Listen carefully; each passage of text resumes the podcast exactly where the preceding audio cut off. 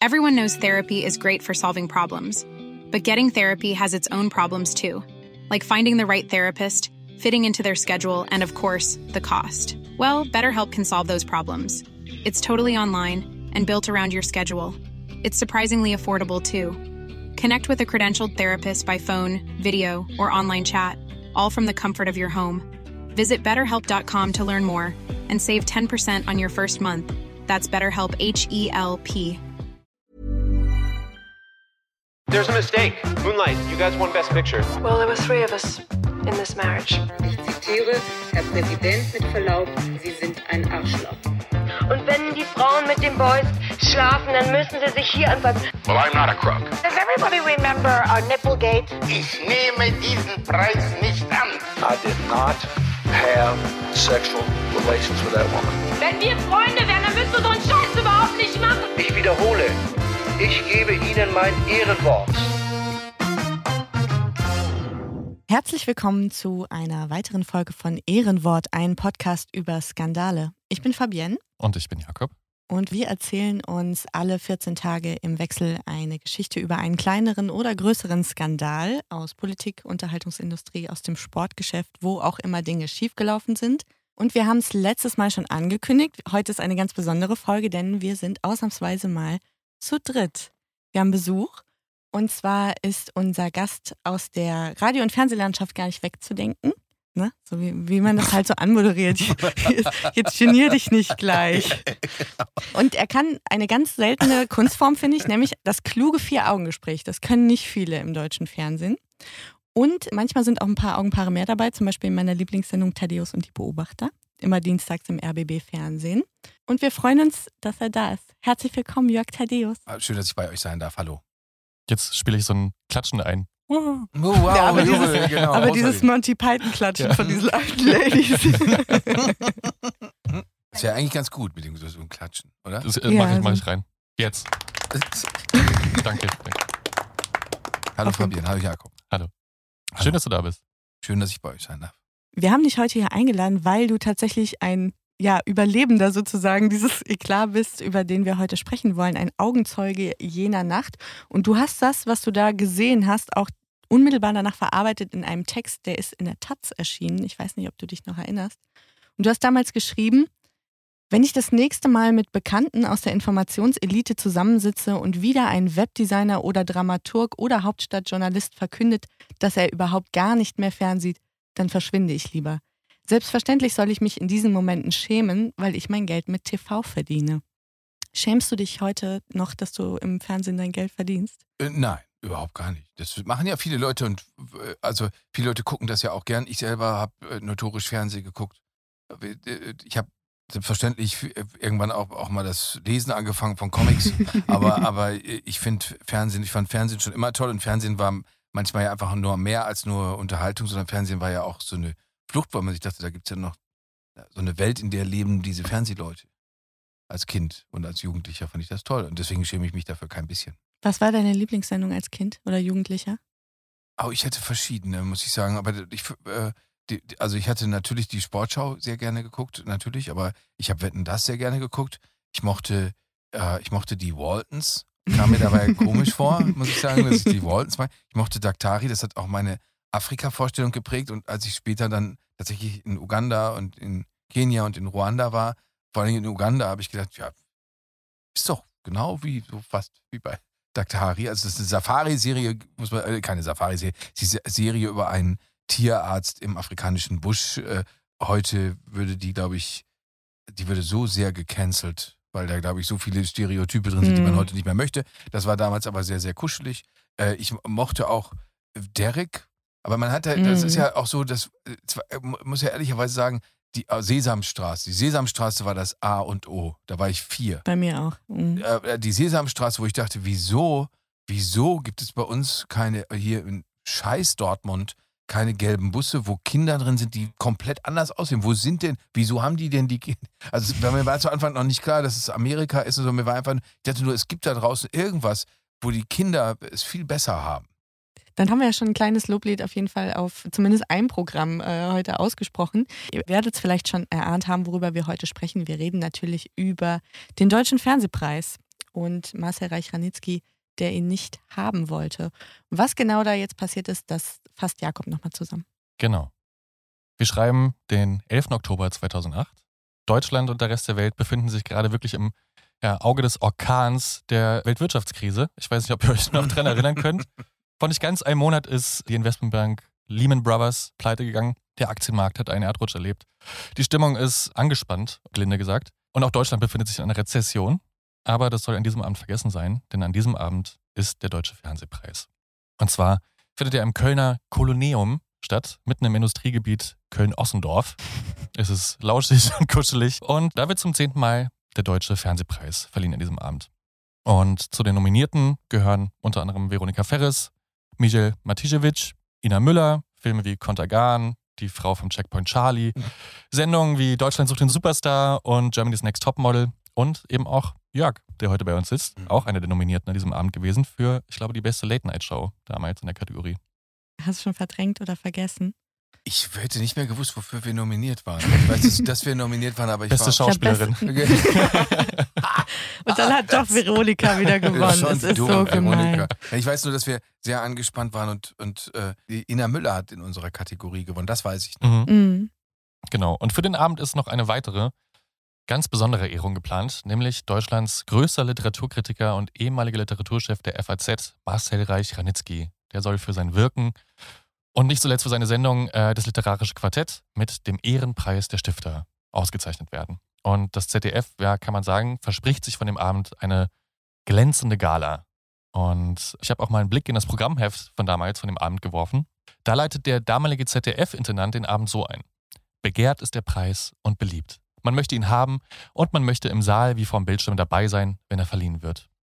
Und das nächste Kennt man Zitat. ja diese Public Viewing Partys, die es immer gab für den deutschen Fernsehpreis. genau. Fernsehpreis. Und es geht noch größer. Das beste Fernsehen der Welt ist die Überschrift zum Vorwort der Jury gewesen.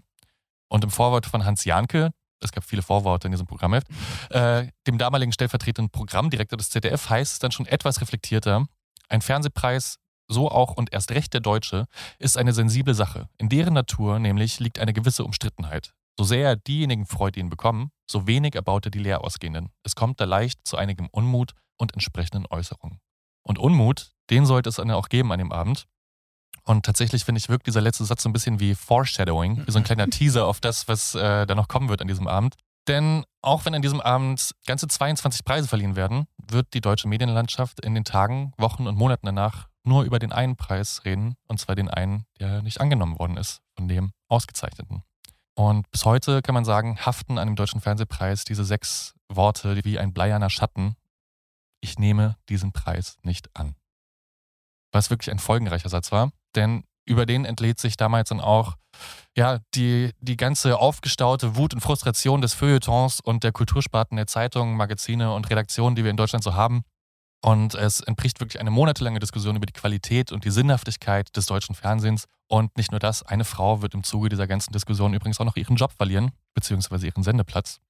Denn als am frühen Samstagabend, dem 11. Oktober, die ersten Stars und A, B, C Prominenten Deutschlands, It-Girls und Boys auf dem roten Teppich vor dem Kolonium eintrudeln, da ahnt noch keiner, was dieser Abend bringen wird. Und Jörg, du bist ja oft Laudator, ausgezeichneter, nominierter oder Gast bei Awards-Shows. Wie, wie fühlt sich das an, über den roten Teppich zu laufen? Naja, also dadurch, dass ich ja nicht wirklich berühmt bin, fühlt man sich immer so ein bisschen reingeschmeckt. Das sind ja diese Fotografen, wenn du an denen vorbeigehst, die sind ja, die sind ja schroff. Und wenn die Hm. sich dann, wer ist das? Wenn die sich das so, so, so gegenseitig zu, zurufen. Das, deswegen finde ich es immer alles so bedingt angenehm. Und dann ist das natürlich, das kann ich ja, weil ich da selber mit drin hänge, ja für mich sagen, äh, zum Fernsehen geht man ja nicht, wenn man total uneitel ist. Mhm. Das heißt, das ist eine Parade großer, größter und krankhaft großer Egos. Und äh, das ist kein Spaß. Wenn man im Leben glücklich werden will, soll man sich nicht vergleichen und trotzdem fängst du das natürlich an, wenn dann Kai Mhm. Pflaume daher gezwitschert kommt und du denkst dir, alles klar, er ist Multimillionär, ich nicht, schade. Äh, äh, äh, das, äh, das ist unangenehm. Und wobei ich sagen muss, dass ich es damals noch nicht so sehr verabscheut habe, wie ich es Mhm. heute verabscheue. Ich hätte jetzt zu dem Deutschen Fernsehpreis, der vor zwei Wochen oder sowas war, oder vor einer Woche, hingehen sollen als Füllmasse, also als mehr oder weniger Publikumsspachtelmasse. Und, äh, äh, aber ich bin so, ich habe den auch mehrfach nicht gewonnen. Mhm. Und dann kriegt man, das ist für, für einen Mann der so eine alte archaische Prägung hat, ganz besonders problematisch. Du kriegst dann den Fernsehpreis in ganz klein Oh, und äh, nach Hause geschickt. Und das finde ich ist bitter. demütigend. Dann lieber keinen. dann lieber kein, kein Trostpreis, Kein ja. Trostpreis. Oder, So eine aber- Teilnehmerurkunde, wie früher bei den Bundesjugendspielen. Genau, das ist einfach wirklich furchtbar. Ich weiß, dass bei diesem Fernsehpreis war es, glaube ich, so, dass es Frank Plasberg ein großes Anliegen war, Tom Buro, der damals die Tagesthemen moderierte, zu sagen, dass er es nicht kann. Oh, Äh, äh, das ist Frank Plasberg immer sehr wichtig gewesen, rumzugehen und Leuten zu sagen, dass sie es nicht können. oh, Äh, äh, sympathisch. Frank Plasberg ist an sich, ein, äh, ich finde den sehr, sehr originell, ist ein sehr angenehmer Gesprächspartner. Er hat, das, aber gerade, dass er sowas macht, Mhm. was eigentlich natürlich grässlich ist, macht ihn noch umso, umso bunter. Das zeigt aber auch an, die, die, die Frauen, weiß man, die haben dann seit Tagen nur einen Wattebausch in Apfelsaft getunkt genommen, damit sie in diese Kleider passen. Denen ist dann ganz schrecklich kalt. Äh, äh, äh, das ist alles, äh, man, das ist alles fürchterlich. Und vor allen Dingen, ich meine, wenn du dann von einem kleinen dritten Programm vom Rundfunk Berlin-Brandenburg kommst, ein ehrenvolles äh, Programm, aber natürlich gucken dich alle Leute an, wie, ja, guck mal, er hier vom Das lässt man sich dann spüren. vom ja. DDR-Fernsehen, ne? Ja, geil. Mhm. Das war schon damals so und äh, das hat sich bis heute eigentlich nicht Mhm. gebessert. Und ich würde, ich glaube, selbst wenn ich jetzt so berühmt wäre wie Günther Jauch, würde ich solche Veranstaltungen immer noch nicht mögen. Ja. Äh, Ich habe auch noch mal ein bisschen recherchiert, wie dieser Abend sich für ähm, ja, Redakteure und ähm, Feuilletonistinnen und äh, Gäste dieses Abends angefühlt hat. Und der wurde eigentlich auch beschrieben, dass er abgelaufen ist wie jeder andere. Also es gab ein bisschen Schaulauf, ein bisschen Weinchen, ein bisschen Häppchen. Thomas Gottschalk hat damals moderiert, im gewohnten Pfauenkostüm durch den Abend geführt und übergibt dann immer wieder an diverse Laudatoren, die für dieses Jahr 2008 äh, wie so ein Aushängeschild stehen können. Es waren unter anderem Atze Schröder, die Fernsehrichter Barbara Salisch und Alexander Holt, Ingolf Lück und äh, was ich sehr interessant fand, äh, Alice Schwarzer hat damals beste Comedy ausgezeichnet. Das ist Äh, genau mein interessante Humor. Wahl, ja. Und dazu muss man auch noch gesagt haben, dass dieser Abend nicht live übertragen worden ist. Der wurde am Samstag aufgezeichnet und wurde dann Sonntag ausgestrahlt. Und was ich so gelesen habe, wurden da wirklich einige äh, Stellen rausgeschnitten. Und ich wollte dich mal fragen, Jörg, ob du dich noch an eine von denen erinnern kannst. Was relativ oft zitiert worden ist, als äh, Lowpoint des Abends muss eine Laudatio von den beiden Fernsehköchen Lava und Lichter gewesen sein. Die wurde einfach ersatzlos rausgeschnitten.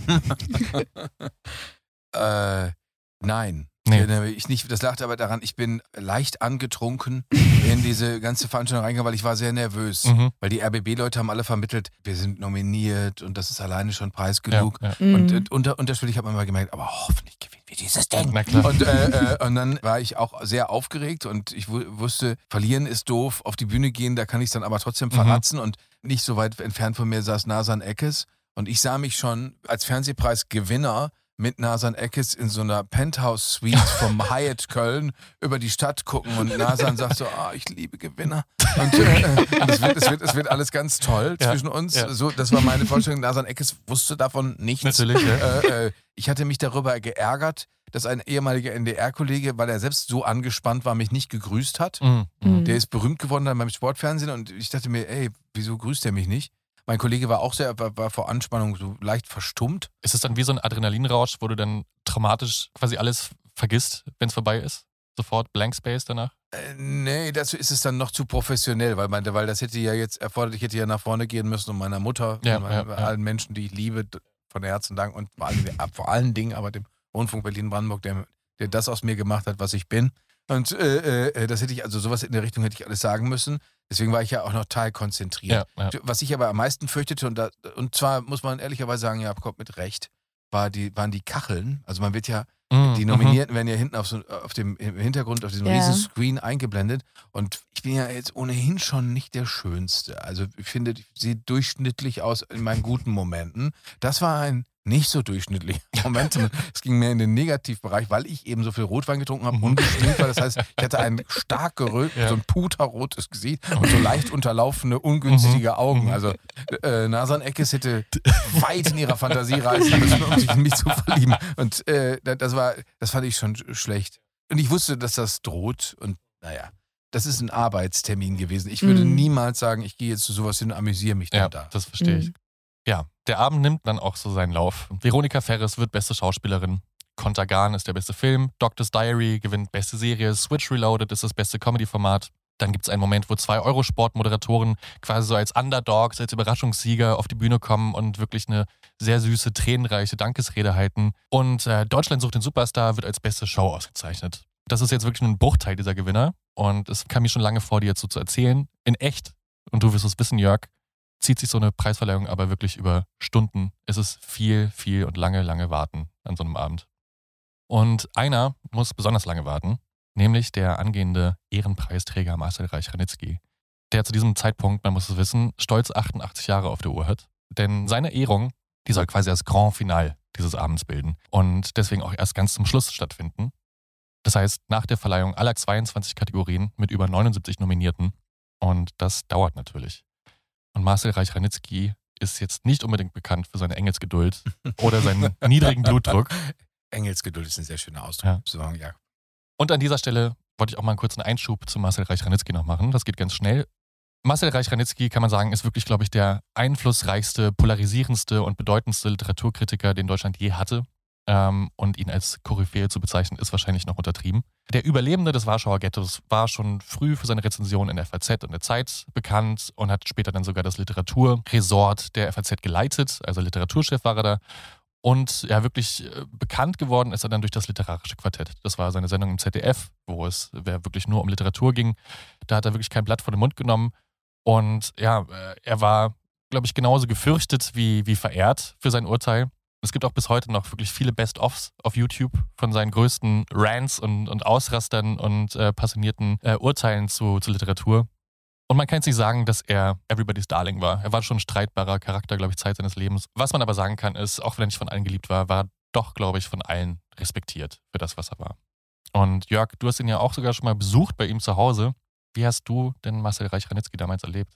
Ich war von dem eingeschüchtert von vornherein schon. Also das ist so wie zum Deutsch-Abi zu fahren, nur dreimal schlimmer, so kam es mir vor. weil ich wusste, ich habe das alles nicht gelesen, was er gelesen mhm. hat. Es ist ja auch schwer Widerspruch möglich. Ich kann ja nicht sagen, Herr Reichranitzky, hier irren Sie aber. Also mhm. dieses, das hätte ich mir nicht zugetraut. Dann war, wie du schon gesagt hast, war Herr Reichranitzky ja nun auch schon ein älterer Herr. Und das muss man ja sagen, Biografien wie die von ihm, Warschauer Ghetto, mit seiner Frau geflohen, dann anschließend in Polen äh, geflohen vor der sich schon abzeichnenden kommunistischen Tyrannei.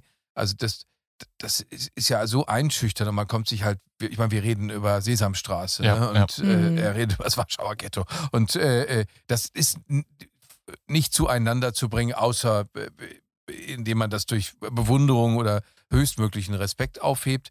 Dann äh, kam jetzt aber noch dazu, das äh, Fernsehen herzustellen, Fernsehinterview zu machen. Das ist ja nichts, was so viel Spaß macht, wie jetzt hier mit euch in diesem schönen Raum zu sitzen, sondern das bedeutet, es müssen Lampen aufgebaut werden. Das mhm. bedeutet, es kommt ein Techniker, ein Tonmann, der sich womöglich nicht so toll benimmt. Äh, äh, der Kameramann war ganz toll, der hat, der hat nämlich die ganze Situation, weil Herr Reichanitzki war die ganze Zeit so so wie in so einem aggressiven Leerlauf. Mhm. Man wusste ganz genau, er kann auch hochschalten, mhm. dann wird es richtig schroff. Dann kam noch dazu, dass ich zur Tür reinkam und seine Frau hatte Lippenstift aufgetragen und Theophila, glaube ich, war ihr Name, hatte Lippenstift aufgetragen, sah hinreißend aus und sprach mich auf Polnisch an. Mhm. Und mein Nachname ist zwar Polnisch, aber ich war noch nie in Polen. Und mhm. geschweige denn kann ich ein einziges Wort Polnisch sprechen. Und dann rief sie so nach hinten, Marcel.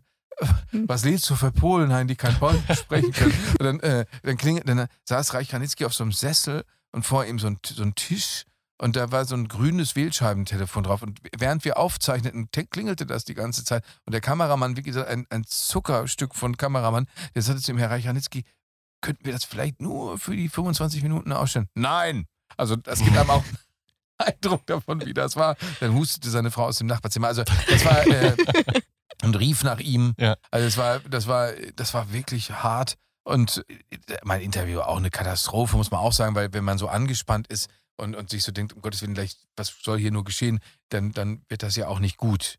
Das ist, das ist dann für einen selbst und für den Zuschauer ist das natürlich auch gar nicht so übel, wenn man sieht, aha. Da geht es um was. Ja. Naja, oder man sieht, dieser Interviewer ist ja, der ist ja nicht, der kann ja nicht durchweg souverän sein, sondern der, der hat einfach Macken äh, oder er ist gelegentlich von einem Gast eingeschüchtert. Also man muss sagen, du hast ein bisschen untertrieben, so schlimm ist es nicht. Also ich habe danach ein Interview gesehen mit, ich glaube, das war ein RTL-Volontär, der wurde, glaube ich, danach aufgefressen nach der Aufzeichnung von, von Reich Ranitzky. Also das war schon, war schon okay. Und Marcel Reich Ranitzky, der nicht mal für ein Interview sein Telefon abstellen möchte für ein paar Minuten, der sitzt jetzt seit mehreren Stunden im Festsaal des Koloniums Mit seiner Und- Engelsgeduld. und kommt wahrscheinlich und ko- kommt wahrscheinlich zum allerersten Mal in seinem Leben in so unmittelbare Berührung mit dem Mainstream des deutschen Fernsehens. Und von seinem Platz in der ersten Reihe aus sieht er dann Fernsehköche und FernseerichterInnen, Reality-Formate und anzügliche Gags. Er sieht Atze Schröder, er sieht DSDS, er sieht RTL, er sieht Sat1, Pro7, Vorabend, Primetime, Late Night. Und was soll man sagen, es macht ihm alles keinen Spaß. Und das merkt übrigens auch der ZDF-Intendant Schächter, der neben ihm sitzt, direkt in der ersten Reihe. Und im Laufe des Abends immer wieder von Marcel Reich-Ranitzky gefragt wird, wie lange es denn jetzt wohl noch dauere, bis er denn mal rankäme. Und Schächter weiß natürlich schon ab Stunde 1, dass es noch relativ lange dauern wird und sagt immer, ja, noch, noch 15 Minuten. Und 15 Minuten später sagt er, noch 15 Minuten, Marcel. Und später sagt er, noch 30 Minuten. Das Und- erinnert mich so krass an meine Eltern auf meiner Abiturfeier. Mein Vater musste sich ähnlich benommen haben. Wie lange geht das hier noch? Viertelstunde noch, Para, Viertelstunde noch. Ja, aber das ist, weil wir das gerade besprechen und äh, wenn man jetzt den Fernsehpreis zurückdenkt, wer von euch beiden könnte sich denn vorstellen, eine solche Veranstaltung wie den Deutschen Fernsehpreis zu moderieren? Oh Gott, Ich kann mir nicht mal vorstellen, Gast zu sein auf so einer Veranstaltung. Muss Du ich kannst ja nicht mal, na komm, Jakob. Doch, bitte. also, Also- wenn schon mal eine warme Mahlzeit umsonst Ich, ich, kann, ich, ich kann ja jetzt mal das erste Mal in diesem, in diesem Podcast die Hosen fallen lassen und zugeben, dass ich Werber bin. Und es gibt ja, ich glaube, die noch niedrigere Kaste als Fernsehpreise sind Awardshows für Werbung. Mhm. aber die sind in der Werbung ja noch wichtiger. Ja, es ist schon ein wichtiger Bestandteil, kann man sagen. Und das ist ja die angeblich hippe Gang, die sich da zusammentrifft. Und dann sitzt du da in Hamburg, äh, Altona, in so Eventläden. Und das ist schon schlimm. Du sitzt halt da über Stunden und Stunden und guckst dir Werbekampagnen nach Werbekampagnen an. Es wird viel gekokst und trotzdem hält es keiner aus, solche Abende. Aber sowas zu moderieren, stelle ich mir unglaublich schwierig vor. Du machst es ja öfter, du hast schon Henry Nannen-Preis zum Beispiel moderiert. Ich habe mal Stephen Fry sagen hören, dass eigentlich das Schwierigste an so einer Preisverleihung ist, die bis zum Ende so zusammenzuhalten, weil am Anfang kommen ja alle frohen Mutes zu dieser Veranstaltung und sind für irgendeinen Preis in irgendeiner Form nominiert. Und je weiter der Abend sich äh, entwickelt, desto mehr Verlierer hast du ja. Und dann irgendwann kommt dieser Moment, wo du merkst im Raum, die Stimmung, die kippt jetzt langsam, weil alle kriegen irgendwie so einen Berast, sind umsonst hergefahren, haben jetzt auch Hunger und Durst, haben auch keinen Bock mehr, weil sie ja eh mit leeren Händen nach Hause gehen müssen. Und das ist tatsächlich schwierig, dass dann noch irgendwie so, dass keiner aufsteht und, und geht. Dass man es bis zum Ende zusammenhält. Die, die sind teilweise, die sind diese Veranstaltungen auch viel grausamer als andere, weil Mhm. jetzt gerade Branche, also ich habe meine Unschuld, würde ich sagen, bei, bei der, ich weiß nicht wie viele Werbepreise, Mhm. Art Directors Club, den Effie Award als, äh, Stimmt, äh, als, als, ja. als Konter dazu Mhm. aus der mehr wirtschaftlich orientierten Werbebereich gemacht. Und das ist viel, viel, viel, viel, viel zu lang. Mhm. Und das Mhm. versteht, verstehe ich bei Werbern Ja. bei, beispielsweise nicht, weil die, die, wissen, die müssen ja, wisst ihr besser, In der Jakob, Kürze liegt die Würze, ja. Genau. Mhm. Und diese Fernsehpreise auch, Mhm. dass diese, diese, diese Länge, das habt ihr beide ja jetzt schon angesprochen, das ist wirklich furchtbar. Da, Mhm. und dann muss der noch geehrt werden, da muss der noch den nennen. Und da denkt man sich dann diese Vehikel aus, wie man das mit Musik beschleunigt. Das Mhm. ist alles fürchterlich, weil dann Musik plötzlich was Tolles äh, eingesetzt wird als was Bestrafendes. Das ist auch, äh, äh, auch nicht wirklich gut. Ne? Also Ja. das, ist, das ist alles. Ich habe äh, das Buch für die Goldene Kamera geschrieben, äh, weil für die Goldene Kamera wie für andere Veranstaltungen könnte man ja die ganze Veranstaltung ohne die Prominenten machen. Das ist ja alles schon Mhm. aufgeschrieben. Und dementsprechend war ich da auch äh, involviert, wie das dann alles so läuft. Da ist mir aber in dem Zusammenhang aufgefallen, äh, das, das habe ich, glaube ich, gemacht, bevor wir bei diesem Fernsehpreis 2008 waren. Ich weiß es nicht mehr genau. Dass man das so eben nicht macht, das, was du gerade schon geschildert hast mit Schächter und der, Ja. äh, weil du weißt, dass der Mann 88 ist. Und deswegen Ja. setzt du den da nicht hin, Ja. sondern du setzt den im Zweifelsfall auch vielleicht, damit er das alles nicht mitkriegt, was aus seiner Sicht unerträglich ist, setzt du den in ein schönes Hotelzimmer, Mhm. gibst ihm schönes Essen und sagst, ihn ab. und dann, bumm, Limousine, zack, zehn Minuten Mhm. vorher wird der reingeführt. Da stehen schon alle. Oh, Ja. wir, hatten, wir hatten in dem, Gol- in dem Buch von der Goldenen Kamera hatten wir die äh, Standing Ovations Momente extra markiert, Mhm. wo wir davon ausgehen, jetzt Mhm. kommt was. Äh, Schauspieler hat Mhm. sehr Krebs und überstanden. Mhm. Standing Ovation. Ja, so- ah, das ist herrlich. So, Also, so äh, hätte man diesen Abend wahrscheinlich noch retten können. Aber Marcel Reich-Ranitzky hört jetzt seit mehreren Stunden, dass es nur 15 Minuten dauert und er verliert langsam wirklich die Geduld. Man sollte auch nicht unerwähnt lassen, dass er nicht müde wurde, im Nachgang zu betonen, wie unbequem dieses Sitzmöbel Ja. war, auf dem Ja. er Platz nehmen musste. Und ja, Schächter merkt jetzt also langsam, der Mann verliert wirklich die Geduld und kurzerhand wird dann die Ehrung von Marcel Reich-Ranitzky doch noch ein bisschen nach vorne gezogen. Nicht erst am Ende der fünfstündigen Veranstaltung, sondern mittendrin, ich glaube nach drei Stunden. Und Thomas Gottschalk, der den ganzen Abend ja moderiert hat, der hält dann auch die Laudatio auf Marcel Reich-Ranitzky, die, wie ich finde, ich habe sie mir nochmal angesehen tatsächlich, eigentlich ganz sympathisch und liebevoll war. Von den Imitationen mal abgesehen. Ich glaube, das musste damals wahrscheinlich so für das damalige Comedy-Empfinden. Und es gab dann noch einen kleinen Einspieler mit so kultigen Ausschnitten aus äh, den Sendungen von Marcel Reich-Ranitzky, großen Momenten seiner Karriere und äh, natürlich, wie es sich gehört, auch ein paar Kinderfotos, wenn man jemanden für sein Lebenswerk auszeichnet. Und schließlich wird Marcel Reich-Ranitzky dann von Thomas Gottschalk an der Hand auf die Bühne geführt. Und äh, es gibt eine zweiminütige Standing Ovation, die sich dann langsam legt und Marcel Reich-Ranitzky tritt dann endlich ans Mikrofon. Und was er dann gesagt hat, da hören wir mal in einen kleinen Ausschnitt rein, um das nochmal ein bisschen zu rekapitulieren. Ryan Reynolds here from Mint Mobile. With the price of just about everything going up during inflation, we thought we'd bring our prices down. So to help us, we brought in a reverse auctioneer, which is apparently a thing. Mint Mobile unlimited premium wireless. Ready to get 30, 30, bit to get 30, bit to get 20, 20, 20, bit to get 20, 20, bit to get 15, 15, 15, 15 just 15 bucks a month. So, Give it a try at mintmobile.com/switch. slash $45 up front for 3 months plus taxes and fees. Promo rate for new customers for limited time. Unlimited more than 40 gigabytes per month slows. Full terms at mintmobile.com. Heute bin ich in einer ganz schlimmen Situation.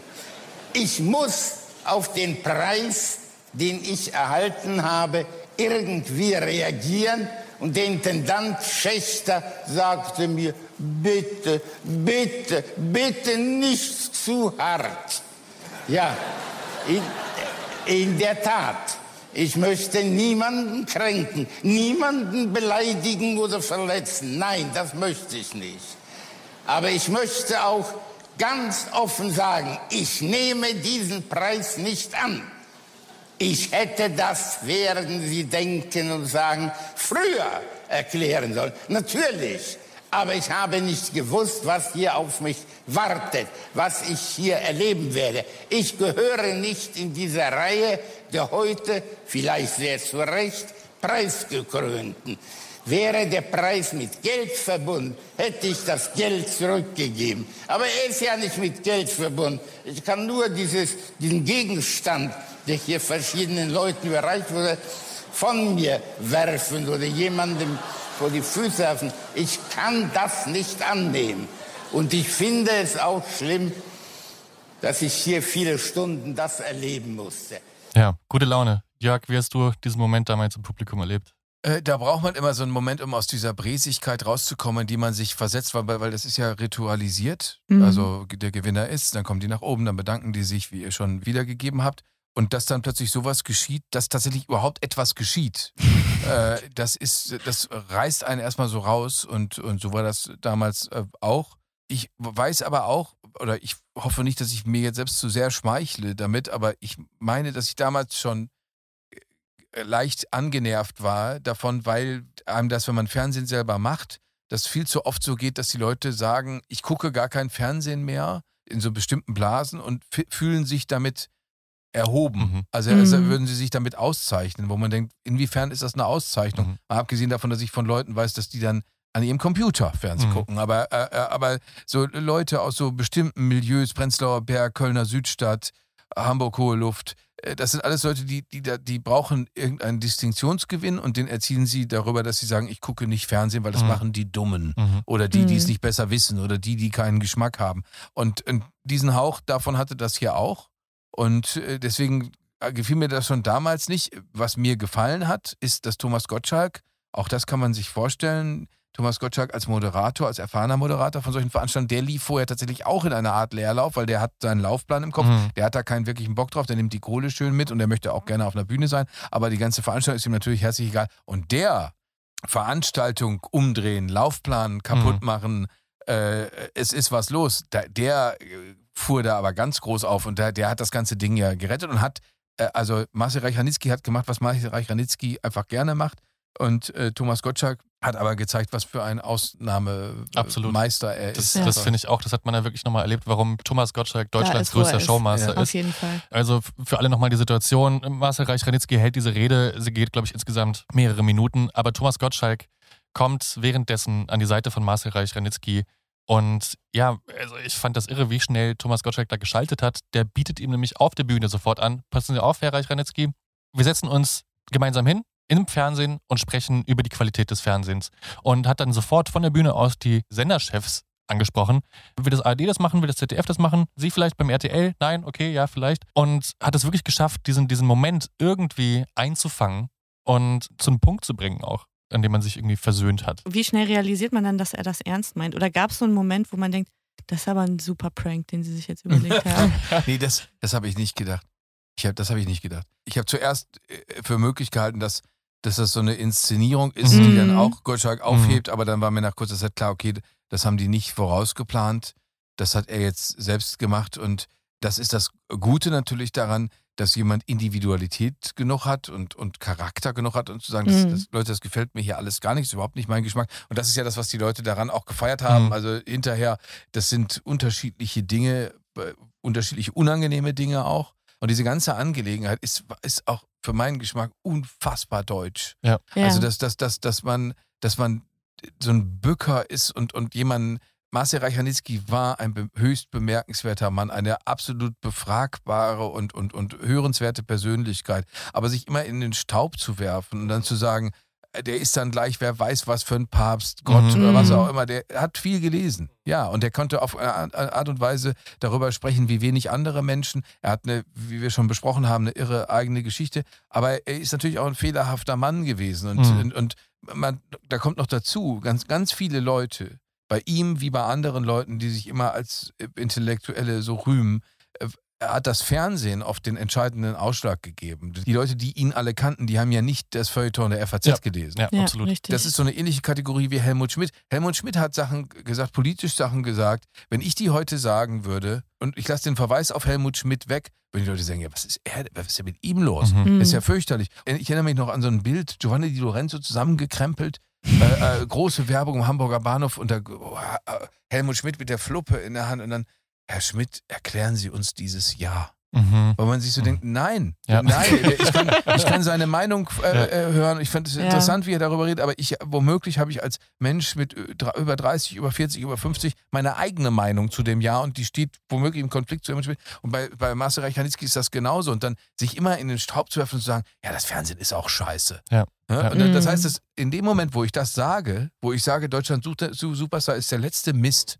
Die Jury ist Mist, die, also alle Leute, die damit ihr Geld verdienen, sind Mist. Und diejenigen, die Millionen, die es angucken, die sind erst recht Mist. Ja. Das ist, da, da kann er in der Rede sagen, was er will. Das ist genau das, was er macht. Er drückt die Leute mit der Nase in ihren eigenen Schmutz. Ja, und nachdem er das getan hat, und das fand ich ja auch noch so bemerkenswert, muss diese Show ja noch weitergehen. Dadurch, dass sie ihn vorgezogen haben, also es ist ja in der Mitte der Show passiert und es wurden dann noch irgendwie bester Film und was weiß ich ausgezeichnet danach. Also die ganzen großen Kategorien. Und ja, da muss die Stimmung irgendwie, glaube ich, schon gekippt gewesen sein im Studio unter den Gästen, zumal man ja so tun musste, als wäre das noch nicht passiert, weil es dann für die Ausstrahlung ans Ende geschnitten worden ist, diese ganze Chose. Ne? Das heißt, Obwohl, das hat Gottschalk im Saal gut gemacht. Weil in den Sachen, die man nicht im Fernsehen gesehen hat, glaube ich, also ich kann mir Mhm. nicht vorstellen, dass sie das drin gelassen haben. Wir haben uns Gedanken sofort darüber gemacht, oh Mann, wie machen die das jetzt? Ja. Wie friemeln die das zusammen? Die bei einem Anschlussfehler und so weiter, denkt man dann sofort. alle gelächelt, plötzlich alle Ja, ja, genau. Da Mundwinkel denkt, man in so, in so, in so, in so professionelle Ka- Kategorien, ah, bedauert die armen Menschen auf dem Ü-Wagen, die das irgendwie alles hinkriegen müssen. Aber da muss man sagen, da waren dann die Leute im Saal auch Kollegen genug, um dann zu sagen, nee, komm, das machen wir Das jetzt tragen aber, wir jetzt mit, Das ja. machen wir jetzt schön Mhm. sauber hier zu Ende und Mhm. applaudieren, wann wir zu applaudieren haben und so. Da, da gab es nicht, zumal das, auch das, gerade das drumherum, gerade dieses Organisieren, Reiseleiter sein, das hat Thomas Gottschalk ebenfalls fabelhaft Ja, gemacht. Also ja. es war ganz, ganz toll. Wie war eigentlich, das habe ich mich auch noch gefragt, die, die Stimmung danach? Also nach dem, nach dem Ende der Show gibt es ja immer noch so, ein, so eine Aftershow-Party meistens, ne, wo man sich dann irgendwie noch mit den Menschen und VertreterInnen der Branche auf zwei, drei Gläser Wein trifft. Das war doch bestimmt Thema des Abends, oder? Oder wurde das wegignoriert? Soweit ich das weiß, war das auch Thema. Aber die Leute, mit denen ich da nachher mich noch amüsiert habe, muss man sagen, die waren, das war mehr als zwei, drei Glas Wein. Das sind Mhm. ja richtig rauschend, das können rauschende Feste werden, zumal wenn das Mhm. in Köln ist. Mhm.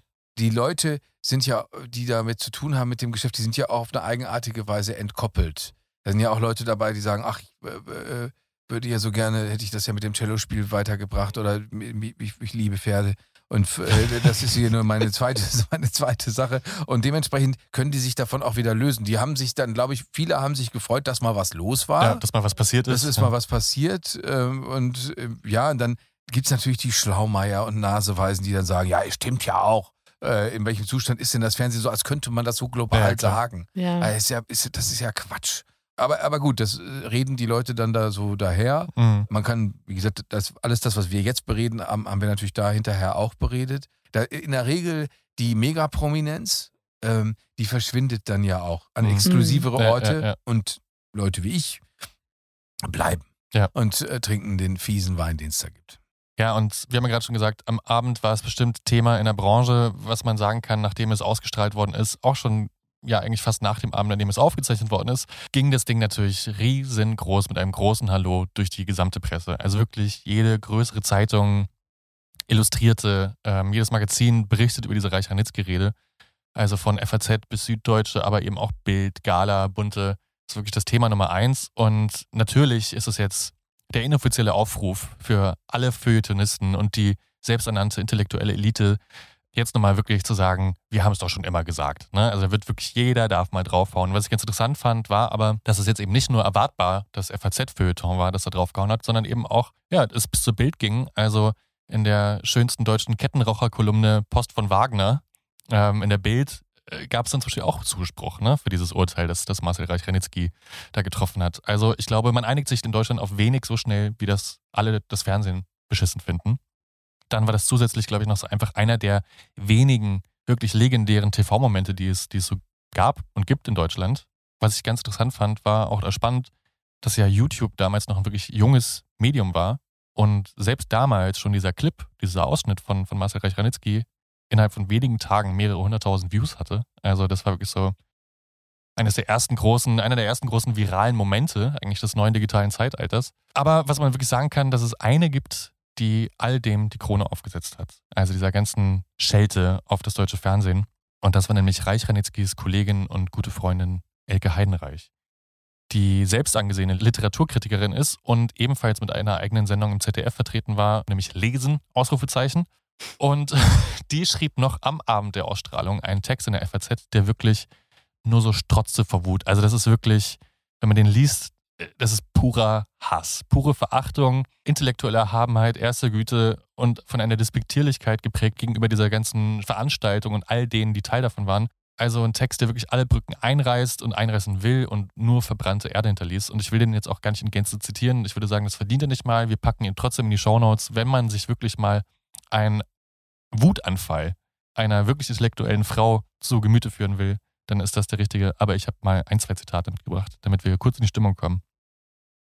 Zitat. Wie jämmerlich die dargebotenen Produkte und Arbeiten in der Mehrzahl waren, wie jämmerlich unser Fernsehen ist, wie arm, wie verblödet, wie kulturlos, wie lächerlich. Und später im Text. Man schämt sich in so einem Sender überhaupt noch zu arbeiten. Von mir aus schmeißt mich jetzt raus. Ich bin des Kampfes eh müde. Ich schäme mich, ich entschuldige mich stellvertretend für alle Leidenden an diesen Zuständen und derer sind auch in diesen verlotterten Sendern noch viele bei Marcel Reich-Ranitzky für diesen unwürdigen Abend. Und sie lamentiert in ihrem Text dann übrigens auch darüber, wie schlimm und schrecklich sie Gottschalks Moderation und Laudatio empfand. Und sie es ja eigentlich hätte sein sollen, die die Laudatio auf ihren guten Freund und Kollegen Marcel Reich-Ranitzky hätte äh, sprechen sollen. Und bat dann auch schließlich in einem kurzen Plädoyer Marcel Reich-Ranitzky darum, bitte nicht an dieser Sendung teilzunehmen, die Gottschalk vorgeschlagen hat. Es würde ja eh keiner verstehen. Und ja, kurzer Spoiler, zu der Sendung gab es dann doch. Die Sendung war betitelt ähm, Aus gegebenem genau, Anlass. aus gegebenem Anlass. Ja, und lief Ja. ebenfalls im ZDF. Da trafen sich dann Gottschalk und Marcel Reich-Ranitzky und redeten knapp 30 Minuten über ja, Fernsehen, Kultur und diesen Abend. Und man kann vieles über die Sendung sagen, aber nicht, dass es äh, der Rede von Marcel Reich-Ranitzky noch irgendwie was zugefügt oder, oder entnommen hätte. Es ging eigentlich 30 Minuten munter so weiter, wie es an dem Abend auch ging, also bei der Rede. Und auch hier habe ich ein Zitat mitgebracht. Schwierige Frage, zugegebenermaßen. Kann es sein, dass in 200 Jahren Atze Schröder und Helge Schneider als die Shakespeares unserer Zeit angesehen werden? Was man eine, eine Frage an Marcel Reich-Ranitzky, die gewagt ist, gelinde gesagt, und Marcel Reich-Ranitzky schreit. Nein, kann es nicht. Es ist ja alles schlecht, was sie machen. Ich war mit Helge Schneider in einer Sendung. Es war eine Qual. Es war schrecklich. Der hat überhaupt keine Ahnung. Ja, also die Wogen wurden nicht unbedingt geglättet, aber es wurde sich irgendwie geeinigt, okay, Marcel Reich-Ranitzky, du bist jetzt nicht irgendwie Zielgruppe dieses Ganzen und ja, ich wollte auch niemanden beleidigen, hat er noch gesagt, nachdem er es getan hat. Reich-Ranitzky gab dann aber darüber hinaus hinweg auch noch ein paar weitere Interviews, zum Beispiel in der FAZ natürlich, wo, also seine Haus- und Hofzeitung, ließ da, was ich ganz interessant fand, aber auch seine Kollegin Heidenreich im Regen stehen. Weil wenn man Marcel Reich-Ranitzky eins lassen muss, dann dass er sich wirklich schützend vor seinen ja, ähm, Laudatoren gestellt hat. Also Thomas Gottschalk hat er wirklich mehrfach betont, hat das ganz toll gemacht, dem ist wirklich nichts anzukreien und auch seine Laudatio fand er schön und Elke Heinreich hätte eh nie die Laudatio halten sollen, das war alles schon so okay, wie es ist. Was Frau Heinreich dann so kränkte, dass sie ihm für immer die Freundschaft gekündigt hat. Ah ja. Und auch das ZDF, muss man sagen, hat sich diese Entgleisung von Heinreich nicht bieten lassen und kurzerhand die Sendung abgesetzt mit Ecke Heinreich, weil das Vertrauensverhältnis natürlich, gelinde gesagt, ja, äh, vorbelastet war danach. Und der Spiegel hat es damals so treffend zusammengefasst, nicht einmal vom ZDF, das oft genug Prügel verdient hat, darf man erwarten, dass es den Knüppel auch noch bezahlt. Also das war so der unmittelbare Fallout nach diesem Abend. Das spielte sich wirklich innerhalb von Tagen und Wochen ab. Ja, das war die kurze, aufregende Geschichte zu diesem Abend. Und was ich mal fragen wollte, Jörg, hast du dich von diesem Rundumschlag eigentlich damals angesprochen gefühlt? Also sowohl von Frau Heidenreich als auch von Marcel Reich-Ranitzky. Nein, also ehrlicherweise nein, weil ich weiß, wie das verhandelt wird und äh, also dass das ist so, so, dass es ein schöner Moment ist, um äh, seine eigene Eitelkeit triumphieren zu lassen und zu sagen, guck mal, ich habe es allen gesagt. Es gibt was viel Schwierigeres. Und wenn man sich jetzt beispielsweise anguckt, das gucke ich mir tatsächlich häufig auch bei YouTube an. Robert De Niro bekommt den AFI Lifetime Achievement Award oder äh, Al Pacino bekommt den und dann treten diese ganzen Schauspieler auf. Und dann hat man denen, entweder haben sie das selber gemacht oder man hat ihnen schöne Texte geschrieben. Und dann kommt jemand wie Billy Crystal, der so viele Oscar-Verleihungen moderiert hat. Dann kommt jemand wie Robin Williams. Äh, solche Leute kommen dann und, und die schaffen das, so eine Atmosphäre zu schaffen, die nicht cheesy ist, mhm. die nicht so, so, so, wie das bei uns dann mitunter ist, weil, weil halt so offensichtlich gelogen wird. Ähm, ich glaube auch, die werden auch nicht erzählen, äh, eigentlich hasse ich Meryl Streep, aber ich habe für dreieinhalb Millionen mit mhm. ihr in diesem Film gedreht. Aber, aber das, ist, äh, das ist einfach so, das sind, das sind wirklich schöne Fernsehmomente. Ja. Und äh, ich habe über die Zeit schätzen gelernt, dass großes Fernsehen eben seine eigene Realität hat und, und, und, und die man aber auch aus Gründen suchen kann. Also dass man aus Gründen eine Sehnsucht danach hat. Wenn ich zum Beispiel Let's Dance sehe beispielsweise, mhm. ist das eine Sendung, wo wir jetzt wahnsinnig viel lernen? Nein, eigentlich nicht, aber es ist ein großes Fernsehen, es ist viel Licht da, es ist, Leute machen Sachen, und, die sie normalerweise nicht machen ja. und Leute, dann kommen Könner dazu, die, die richtig was Tolles machen.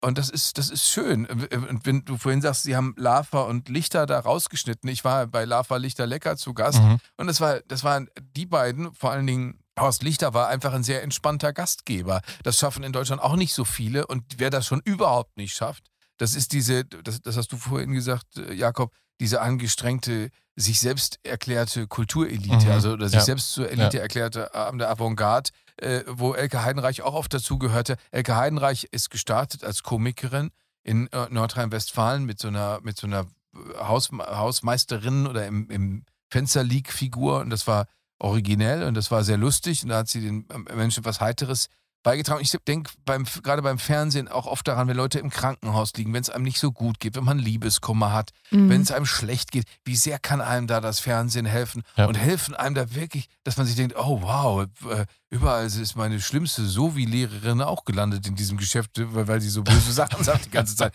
Deswegen ist das trotzdem nicht so, wie wir vorhin schon besprochen haben, dass man durch den deutschen Fernsehpreis geht und sagt, ich, ich liebe euch alle. Mhm. Das macht das natürlich nicht, aber in welcher Branche, bitteschön, ist ja, das klar, so? Absolut. Und da immer so drüber herzufallen, äh, ich habe immer das Gefühl, sagen zu wollen, dann mach's doch besser. Mhm. Und jetzt erlebt man, wir erleben das ja jetzt gerade, wir haben das während der Corona-Zeit erlebt. Aha, das kann jeder kann sich jeder vor eine Fernsehkamera setzen. Mhm. Und die mhm. Talkshows sind alles nur gequatscht. Das kann jeder. Mhm. Und warum ist das dann so schlecht? Und warum ist das dann so viel schlechter als das, was wir teilweise in echt machen? Ich wusste aber auch, dass du damit hast du keine Chance. Damit machst du keinen Punkt. Ja. Da kannst du dich nicht in die Öffentlichkeit begeben und kannst sagen, ja, Elke Heidenreich hat nicht recht und die soll sowieso mal aufhören zu meckern. Mhm. Äh, äh, weil auch für sie gilt im Übrigen das Gleiche. Die Leute lesen ja nicht hauptsächlich ihre Bücher. Ja bin nicht sicher, ob diejenigen, die das Opernbuch von Elke Heidenreich verschenkt haben, ob die da wirklich einen Blick reingeworfen haben. Das gleiche gilt für den Bestsellerautor Eckart von Hirschhausen. Die Leber wächst mit ihren Aufgaben ist ein fantastischer Titel. Aber woher kennen die Leute den denn? Mhm. Deswegen, nein, ich habe nicht das Gefühl gehabt, dass das meine Diskussion ist. Ich habe aber das Gefühl gehabt, es ist eine Diskussion in dem Land, das ich sehr gut kenne. Ja, absolut. Aber woran glaubst du, liegt das, dass das so eine immer wiederkehrende Diskussion ist, ähnlich wie das Tempolimit? Also ich habe das Gefühl, diese Debatte über die Kultur im Fernsehen, die kommt so alle Jahre mal so rübergeschwappt und dann regen sich alle auf und sind irgendwie beleidigt und dann versandet das aber auch wieder so ergebnislos. Warum ist das so ein beliebter Volkssport, auf das Fernsehen zu schimpfen? Ach ja, weil das sich ähnlich wie das Wetter und die Deutsche Bahn äh, einfach anbietet. Wobei heute ist es natürlich wieder anders, weil es heute die, viel auf, aufgespaltener, viel diverser ist, wie Leute sich auf ihren Bildschirmen was angucken. Aber lange Zeit ging das natürlich locker. Der Taxifahrer sagte, ist nur Kacke im Fernsehen. Du konntest sagen, ja, nee, klar, stimmt. Und dann, äh, äh, warst Hertha du- hat wieder beschissen gespielt ja, gestern. Ja, bist du um eine Konversationsaufgabe drumherum gekommen. Und äh, so, so einfach ist das. Aber wenn man näher hinguckt, wenn man das als Profession betreibt, muss man ja hin und wieder auch einen Gedanken darauf verschwenden, was man da eigentlich macht. Und, und dann sieht man auch nicht nur um sich herum Quatsch. Also ich, Mhm. natürlich kenne ich Unsinn. Und natürlich denke ich mir, oh wow, wir gehen wieder auf den niedersten Instinkt. Bauer sucht Frau, äh, äh, äh, Frauentausch. Aber wenn ich bei meiner Mutter bin und äh, dann äh, kriege ich so eine volle Packung Privatfernsehen, mal so dreieinhalb, vier Stunden, ich bin auch gut unterhalten. Also auch bei Frauentausch habe ich herzlich gelacht. Ich sehe den Redakteur, den jungen Redakteur von irgendeiner Produktionsfirma aus Köln, wie er sagt, sagen Sie das nochmal, sagen Sie Mhm. das nochmal, Mhm. dass Sie in dem Bett aber nicht schlafen wollen. Das ist aber fies hier. Ja. Also Die haben, sind doch bestimmt Bettwanzen. So, sa- sagen Sie nochmal, sagen Sie nochmal ein bisschen kürzer. Ich habe selber, ohne es zu wissen, am Promi-Dinner teilgenommen. Äh, Ohne es zu wissen, wurdest du betäubt? Äh, wirklich. Ich kannte diese Sendung schlicht nicht, weil ich, äh, das ist, dafür schäme ich mich. Ich kenne viel Fernsehen nicht, Ja. weil ich gucke halt viel Sport. Und dann kam, äh, das ist lange, lange her, dann kam ein Redakteur in einer Redaktion und sagte, Jörg, du sollst drei Freunde einladen und dann kocht ihr zusammen. Und, und zwar jeder immer bei einem von euch. Ja, vor allem, Jörg, die gibt's richtig knallhart. Du kriegst 5000 Euro. Und da habe ich gesagt, ja, also, hä? Kochen und 5000 Euro. Mhm. Ja, und die Freunde darf ich auch noch aussuchen. Ich drei, Leu drei Leute ausgesucht und die sollten irgendwie einigermaßen bekannt sein. Und Mhm. das gelang mir dann auch. Und dann am ersten Abend, da war meine Freundin Andrea Schneider dabei, den Geschwister Fistern. Und Andrea kannte die Sendung auch nicht. Und wir waren beim Boxer Arthur Abraham zu Gast, der natürlich Mhm. nicht selbst gekocht hatte, sondern seine Freundin auf herrische Art und Weise angewiesen hatte. Und Bettina Rust war noch mit dabei. Und ich habe dann, weil Arthur begann, Wodka auszuschenken, ich habe hastig sofort zugelangt und habe mich, ha- hab mich dann mit, der, mit, mit Andrea auf einer Massagematratze gewälzt, weil wir, wir sind so wie Geschwister. Ja. Waren wir zu dem damaligen Zeitpunkt jedenfalls. Und bis mir dann klar wurde, oh, die meinen das irgendwie ernst. Das ist irgendwie schon mit Vox oder sowas. Also, also es war unprofessionell in der Ja. Vorbereitung. Dann wurde das Ganze, die Produktion auch sehr anstrengend und nervig. Dann kamen diese ganzen Hinweise, sag's noch mal kürzer und so weiter. Äh, aber da habe ich das von innen kennengelernt, wie Mhm. diese Art von Fernsehen funktioniert. Ja, ehe ich Schweinehälften zerteilen würde, finde ich das immer noch einen besseren Job. Und die Leute gucken das an. Mal abgesehen davon, ich habe so viel Zeit meines Lebens darauf verwendet, Gesprächsdramaturgien mir auszudenken, über Schauspieler, über Schriftsteller, über Politiker zu lesen und mir dann, wer weiß, was für gedrechselte, Mhm. kluge Fragen auszudenken. Aber ich habe doch selten so viel Wirkung in den Medien hinterlassen wie bei einer Teilnahme beim Promi-Dinner. Mhm. Das haben so viele Leute gesehen. Das, weil ich, wie gesagt, ich wusste nicht, was, was Ja. das ist. Das haben so viele Leute angeguckt und haben nämlich dahinter drauf angesprochen. Die hatten natürlich nie eins dieser Interviews, auf die ich so stolz war, Mhm. angeguckt, sondern das. Ja, Und, ja. und das muss man ja auch in Rechnung stellen. Das, das ist einfach auch eine Währung, dass Leute das angucken. Veronika Ferres, natürlich kann man sagen, ja, die, wie spricht die denn? Aber die Frau gucken Millionen. Ne? Und, und, und, und deswegen dieser Dünkel, der sich durch nichts begründet. Weil Mhm. wenn man jetzt die Leute, die so dünkelhaft schreiben, das habe ich mir schon häufiger vorgestellt, auch bei uns im öffentlich-rechtlichen Rundfunk, gibt ja so viele Leute, die da der Meinung sind, sie sind so gebildet. Und ich habe mir schon oft Mhm. vorgestellt, so wisst ihr was, ich fahre jetzt vors Haus des Rundfunks an der Masurenallee im RBB und dann lade ich alle ein, ich, vielleicht womöglich sogar nur die von RBB Kultur oder von Radio Mhm. 1, also, also alle Leute, die so ein bisschen die Brust immer sehr groß haben. Wir nehmen den Bus, dann fahren wir zum Potsdamer Platz, wo die Gemäldegalerie ist. Nicht, Mhm. weil das jetzt alle fancy finden, die neue Nationalgalerie, sondern wir fahren nur Gemäldegalerie, da hängen tolle Sachen drin. Und dann nehmen wir die Schilder alle ab von den Gemälden. Und dann gehen wir da, meinetwegen dahin, wo Albrecht Dürer hängt. Da hängen zwei Bilder, ein, eins, was Albrecht Dürer am Anfang gemalt hat, wo man denkt, ach, ist auch nicht so super geworden, Albrecht. Und das, äh, wo, wo es dann schon viel besser ist. Und dann, äh, äh, und dann sagt man so, sag mal, hier, erklär mal. Du bist doch so gebildet. Sag mal, wieso ist das so ein bemerkenswerter deutscher Wo könnt, welches Jahr ist das? Was ist das mit dem, warum steht da AD? Mhm. Und wieso ist es das erste Branding, was jemand hinterlassen hat? Also erzähl mir doch mal ein bisschen. Mach mal. Hm. Mhm. Äh, äh, weil da käme nämlich nichts, weil das ist so ein ungedeckter Scheck und das kann man so wunderbar machen. Man kann so wunderbar damit renommieren gehen. Mhm. Mhm. Und ich finde das übel, weil das, das hi- hindert, hindert beispielsweise auch am guten Gespräch, dass man immer denkt, äh, äh, Leute heute, Leute, die so jung sind wie ihr, machen das wieder anders, die haben halt sofort eine Meinung. Mhm. Die haben den Roman nicht gelesen, sondern sich irgendwo im Internet die Zusammenfassung muss sagen, das ist doch Quatsch. Statt zu sagen, Mann, da sitzt der Jakob drei Monate oder sieben Monate oder zwei Jahre an seinem Roman, der beschäftigt sich nur damit und dann ist es endlich da. Und dann habe ich doch die verdammte Pflicht, zuerst mal zu fragen, Jakob, äh, warum hast du das geschrieben, warum hast du dich für diese Geschichte entschieden, was bedeutet dir das und so weiter. Und, und dieser fehlende Respekt, wie bei Elke Mhm. Heidenreich, der Marco Streil, der damals ausgezeichnet worden ist bei dem Fernsehpreis für Deutschland sucht den Superstar, das ist ein toller Kollege. Ja. Den kenn, den, ich kenne den mittlerweile durchs Radio auch noch ein bisschen besser. Das ist ein toller, toller Mann. Und den, natürlich hat er zu Recht seinen Preis bekommen. Muss ich deswegen Dieter Bohlen lieb haben? Natürlich nicht. Mhm. Aber, aber, aber das dann alles so, alles so runterzumachen, vor allen Dingen, was ist das, wenn das wirklich passieren würde? Die Kulturstaatsministerin hat mal angeregt, als sie auch bei einer Medienschelte war, man müsste mehr Kurzfilme zeigen. Wo wir alle gedacht haben, ja, Frau Professor Grütters, das werden wir machen. Also so, dann ist der eine acht Minuten, der nächste sechseinhalb Minuten und damit machen wir das ARD-Vorabendprogramm, das wird toll. Ja. Äh, äh, äh, das kriegen wir auch ganz prima formatiert und dann kommt so eine verstörende äh, Studie von große neue Berliner Schule, wo so eine Frau hinten in der Küche was macht, die Kamera, lange Brennweite, man kann gar nicht erkennen, was macht sie, aber das ist das Spannende. Ja, oder wie in American Beauty, wo dann einfach so eine Mülltüte durch die Luft fliegt. Ja, genau. Aber So- wichtig ist alles so serbokroatisches Original mit hebräischem Untertitel oder so. Ja, Berlinale, genau. Bei der Berlinale haben wir so, was haben wir da gelogen äh, und herumgesessen, so getan, als würde uns das alle wirklich wahnsinnig interessieren, was, was die Leute sich da Schlimmes antun. Und dann kommen die anderen Leute und machen, hier, Horst Lichter. Mhm. Horst Lichter hat mir, hat mir erzählt, diese Bares für Rares. Das ist jetzt auch nicht eine Sendung, wo ich glühe oder sage, oh, äh, ey, Fabienne. Hat mir den Lockdown ist, gerettet, muss ich gestehen. Siehst ich du? ich habe eine ganz weiche Stelle für Bares für Rares. und was, was hat sein Agent zu ihm gesagt? Er, Horst Lichter kam an und hat gesagt, hier, ähm, weißt du was, ich mache so eine Show mit Trödel und Antiquitäten. Und der hat gesagt, Horst, bist du doof? Das, das, das geht, das, geht- das geht in Deutschland natürlich überhaupt nicht. Nein, das waren die Engländer, die sind so ein bisschen komisch, die machen das. Aber wir doch nicht. Das funktioniert nicht. Vergiss es, Horst. Mhm.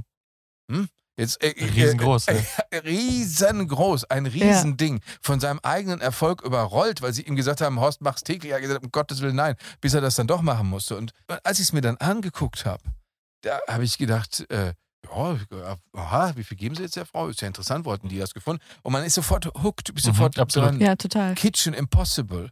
Das, da, da, Ja. da, das Das ist sollte ich eines, mir nur. eines meiner Lieblingsformate tatsächlich. Oder? Ja. Oder? Da, da wollte ich, da habe ich, gedacht, muss ich mir für eine Recherche, dachte ich mir, ja, guck's mal fünf Minuten rein. Zwei Stunden später habe ich das Gerät ausgemacht. Ich dachte, ach, Scheiße, jetzt hast du keine einzige Frage ausgedacht, nur die Sendung angeguckt. Und, äh, äh, äh, und, und das ist so, das, das gibt es da alles. Und da so, zu sagen, weil ich viele Bücher gelesen habe oder weil ich womöglich ein Hölderlin-Gedicht auswendig kenne, bin ich so viel, so viel besser als die anderen. Das ist, das ist äh, übel. Und äh, ich hätte mal Bock, da müsste man mal, also ich weiß jetzt nicht, ich hätte LK Heidenreich Ende nächster Woche treffen. Kann ich dir vielleicht noch Vorwürfe dafür machen? Ja, schönen Gruß. Wir haben gesagt, so junge Leute, sie, sie hassen sie, Frage. sie, sie, die hassen sie, die hassen sie. Es ist auch nicht wieder einzuholen, die sind fertig mit ihnen. Aber ist das nicht auch interessant, finde ich, in Deutschland gibt es auch so, es gibt ganz wenige Leute, die so einen guten Spagat hinbekommen, so zwischen dem, was wir so ein bisschen trashig und ein bisschen schmuddelig finden und so dem, was wir so Hochkultur nennen. Und ich finde, einer, der das ganz gut noch gemacht hat und den wir schmerzlich vermissen, wenn wir gerne lesen und fernsehen, ist Roger Willemsen. Ja, wobei da, da muss man sagen, Fabienne, der hatte, äh, der hatte ein Turbo. Weil der, der musste, Elke Heidenreich, können wir sie wieder einführen, Elke Heid- Lit Cologne, Oper, Mhm. Oper in Köln. Sie, es sollte stattfinden, ein äh, Gespräch, Elke Heidenreich mit Karl Lagerfeld. Weil Karl Lagerfeld ein sehr belesener Mann war. Mhm. Und dann hat Elke Heidenreich eine Hommage, ich glaube in der Bunten oder so, oder irgendwas, so eine Hymne wirklich auf ihn geschrieben und hat aber erwähnt, äh, er möchte nicht, dass seine Altersflecken zu sehen sind, deswegen trägt er Handschuhe. Karl Lagerfeld angerufen, nee, mit der nicht. Klick. Also, äh, äh, äh, äh, komm, ich komme nicht. Leck mich am Arsch. Und dann, die, dann, haben, die- dann haben die Ver Veranstalter der Lit Cologne, das kann ich deswegen sagen, weil, weil ich da, also ich kenne die und ich hatte die Eröffnungsveranstaltung gemacht und keiner von denen freute sich auf die Eröffnungsveranstaltung, weil alle gesagt haben, weißt du, was passiert ist? In zwei Tagen ist die Oper voll und der Lagerfeld. Und da mussten, die mussten sich dann entscheiden, halten sie zu ihrer Verbündeten Elke Heidenreich, die das Literaturfestival mit begründet hat, oder äh, denken sie sich, der Lagerfeld ist ja schon Die größere Nummer so. Schon die größere Mhm. Nummer. Und Mhm. wofür haben sie sich entschieden? Sie haben äh, Elke Heidenreich in den Graben geworfen und haben Roger Willemsen angerufen. Ah. Und zwar, das war, das war ganz knappe äh, Vorbereitungszeit. Und dann Mhm. haben Roger Willemsen und Karl Lagerfeld haben da ein Feuerwerk abgebrannt. Der, Ja. Also es gab immer Buchtitel, Mhm. diese Geschichte, dieser Roman. Und ähm, der, der Roger, weil du sagst Trash, äh, äh, Ja, er, hat, er sagte mal, das Konträr fasziniere ihn. Er schaut zum Beispiel das Dschungelcamp gerne an, weil er empfindet das wie eine Versuchsanordnung. Dass er guckt dann auch nur drei Folgen, weil er dann den Reiz nicht länger hat, aber es konträr fasziniere ihn. Einfach nochmal auch im Kontrast jetzt zu Ecke Heidenreich vielleicht. Ich finde es gut, wenn Leute einen differenzierten Blick auf die Sachen haben und sagen, dass es solche Formate gibt. Es hat auch seine Berechtigung und da steckt auch irgendwie was drin. Und ich gucke mir das auch an und fühle mich dann hin und wieder auch unterhalten oder manchmal auch eben nicht. Ich finde es keine Haltung irgendwie zu sagen, oder ich sage es so, ich finde es eine sehr billige Geschichte einfach jetzt wie Elke Heinreich zu sagen, das ist alles vom Teufel. Und dass die Jugend so verloddert, das ist alles Schuld des Fernsehens. Ne? Diese ganzen Geschichten, das greift alles ein bisschen kurz. Ja, zumal, meine, zumal der Roger hat, Roger und auch andere Leute, die ich kennengelernt habe, wenn man sich über diesen Dünkel hinwegsetzt, dann erkennt man ja die Schätze, mit denen man es da zu tun hat. Mhm. Ich weiß noch, als ich ganz schwer Liebeskummer hatte, kam auch ein literarisch bewanderte Kollege zu mir und sagte, Jörg, du hast so Liebeskummer, du bist ein junger Mann, äh, du musst Shakespeare lesen, du musst Richard II. lesen. Und mir sagte das natürlich alles überhaupt Mhm. gar nichts. Und dann hat er mir erklärt, warum. Und das ist, das ist die Aufgabe von Elke Heidenreich und all den Leuten, die nachher folgen, Mhm. Die auf sie, die ihre Nachfolger sind. Jetzt macht das literarische Quartett Thea Dorn. Die Aufgabe ist, die Brücke zu schlagen zu jemandem, der, der sagt, hat mich bisher nicht interessiert, aus. Gründen, die nur seine Sache oder Ja. ihre Sache sind. So sehe ich meinen Job auch immer. Ich sage denen, man muss nicht dies und das und jenes studiert haben, man muss nicht dies und so und so daher quatschen, Mhm. sondern man kann sich dem nähern und man kann aufgeschlossen sein, man kann womöglich ein bisschen Durchhaltevermögen mitbringen, weil es man mitunter nicht ganz so einfach ist. Aber, aber, aber, äh, äh, beim falschen Konzert bei den Berliner Philharmonikern, das kann zerrüttend sein psychisch. Ja. Äh, äh, äh, Ich habe heute Morgen bei Inforadio gehört, RBB Info, gestern muss eine Breakdance-Bach-Veranstaltung gewesen sein. Ja. Ich hörte nur diesen Ausschnitt und dachte, was habe ich verbrochen, dass das das Erste ist, was, womit ich heute Morgen den Tag beginnen muss? Wieso? Genau, und das, das, das, das, das muss man eben auch dazu sagen können. Ich weiß noch, dass Ai Weiwei, der Künstler, der hat bei der Verleihung des Frankfurter Buchpreises wohl eine elend, e- elendlange Rede gehalten, die natürlich, weil ich meine, er redet auch Mhm. Chinesisch, verstand das auch keiner, musste übersetzt werden, und hat dann aber sich nicht nehmen lassen, zum Schluss noch auf einer Klangschale zu, zu, zu musizieren, wo man denkt, ah, das ist, äh, Ai Weiwei, nimm's mir nicht krumm, aber es ist ein bisschen drüber. Mhm. Äh, äh, und das, das habe ich zum Glück, habe ich das in der, auf einer Kulturseite irgendeiner überregionalen Zeitung gelesen, dass der Mensch, der da saß, auch darunter gelitten hat. Also dass der gesagt hat, ja, Wann? nee, sicher. Das ist auch erfrischend, Ich ne? saß bei Berliner Philharmoniker neben einer Kulturjournalistin. Und Simon Rattle sagte das Stück an, was schon wenig vielversprechend war. Also erstmal der Komponist lebt noch Mhm. Und war dann auch ein italienischer Marxist. Man, mhm. und, und sagte dann so mit so mit so merkwürdigen Wimpernzucken, genießen Sie es. Und Und jetzt kommt Lärm, weißt du. Das war wirklich krass und, und die Kulturjournalistin neben mir versteinerte und raunte mir dann so zu, das brauche ich fürs Auto, und dann, weil, weil es so schlimm war. Ne? Das, das konnte man kaum aushalten. Also es muss Platz geben dafür, da, da ja, äh, menschlich sein zu dürfen. Das Fernsehen macht das die ganze Zeit. Das Fernsehen spielt auf der anderen Seite, müssen wir uns auch nichts vormachen mit der Menschlichkeit. Hat das Internet das Fernsehen besser oder schlechter gemacht? besser, weil es die Vielfalt der Möglichkeiten angezeigt hat. Wir haben jetzt zum Beispiel durch diese Online-Möglichkeiten äh, im vergangenen Jahr während der Pandemie gesehen, was ich vorhin schon sagte, Studio und Leute, die es können und richtige Kameras, das macht was aus. Mhm.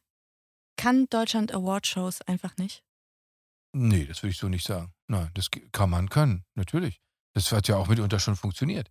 Das, äh, ja, wo denn? Äh, Also wir haben, wir haben zum Beispiel, ich war häufig beteiligt an den Henry-Nannen-Preisverleihungen und die waren teilweise magisch. Die hatten eigentlich Ja, den gut. Vorteil, dass sie nicht im Fernsehen übertragen wurden. Das aber ist, glaube ich, der entscheidende Ja. Punkt. äh, da richtig. hat der, da hat der, der Günther Lin Schimpfel, der leider schon verstorben ist, der hat die Leute beim Deutschen Schauspielhaus so bequatscht, hat gesagt, alles, was geht mit diesem Schauspielhaus, alles, was mit diesem Theater geht, das müssen wir abfeuern.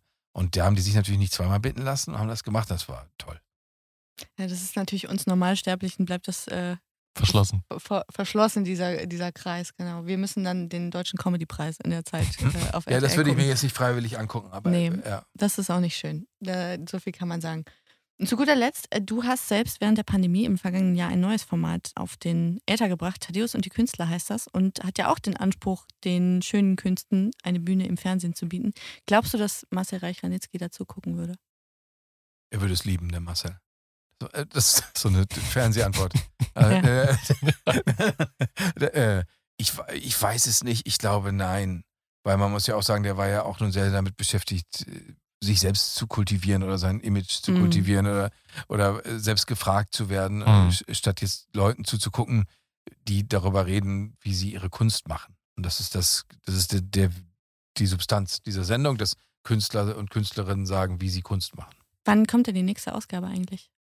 Womöglich am 7. Dezember, aber das ist ne- das, das, da bereitet unser Fernsehdirektor uns womöglich ein kleines Geschenk für den Adventskalender vor oder nicht. Also es hängt, wenn ich das richtig verstehe, was der Sender sagt, noch davon ab, ob wir lieb sind. Okay. Und wie immer muss die Hochkultur im Fernsehen um ihre Sendezeit bangen. Total. Viel können wir festhalten. Total, ja, aber das ist auch klar, also, aber was ist mal ganz im Ernst, würde ich mir eher eine Konzertaufführung angucken oder ein richtig heißes Fußballspiel. Da ist doch wohl die Antwort klar, oder? Und mit diesem hoffnungsvollen. Mehr Geld für Fußball. genau. Äh, was man natürlich auf jeden Fall jederzeit machen kann, wenn das Fernsehen einen gerade wieder unterfordert oder überfordert ist, Podcasts hören. Genau, zum Beispiel den von Jörg auf WDR 2 oder unseren Podcast hier. Oder sonst alte Beobachterfolgen in der Mediathek gucken. Ja, Jörg, vielen, vielen Dank, dass Danke, du dass Zeit ich genommen hast heute. Das war ganz toll hier. Ich habe viel zu viel geredet, aber Dankeschön. Nein, du hast Dafür haben wir dich eingeladen. Dafür gibt's ja, das ist ja das Format, um das es geht hier auch. Viel reden. Dann bedanke ich mich bei unseren HörerInnen, dass äh, ihr auch dieses Mal wieder dabei wart. Und in zwei Wochen geht's weiter mit der nächsten Folge. Ihr könnt uns gerne auf unserem Instagram-Kanal folgen, at Ehrenwort Podcast. Da posten wir rund um jede Folge auch so ein bisschen Content und Bildmaterial, was äh, zu der Geschichte dazugehört. Und natürlich könnt ihr uns jederzeit auch dort kontaktieren oder per E-Mail an ehrenwortpodcast.gmail.com mit Themenvorschlägen oder Lobhudeleien. Auch Nachrichten an Jörg, die können jetzt auch über uns. Ja. äh, wir sind jetzt Genau. das Pressebüro von Gerne Jörg. auch handgeschrieben. Ja. Gerne handgeschrieben. handgeschrieben und eingescannt. Genau. Das freut Herrn Thaddeus besonders, Sehr, wenn es mit der sehr, Hand geschrieben sehr, wird. sehr. Ja, oh ja. In diesem Sinne, bleibt sauber. Vielen Dank fürs Zuhören. Tschüss. Tschüss.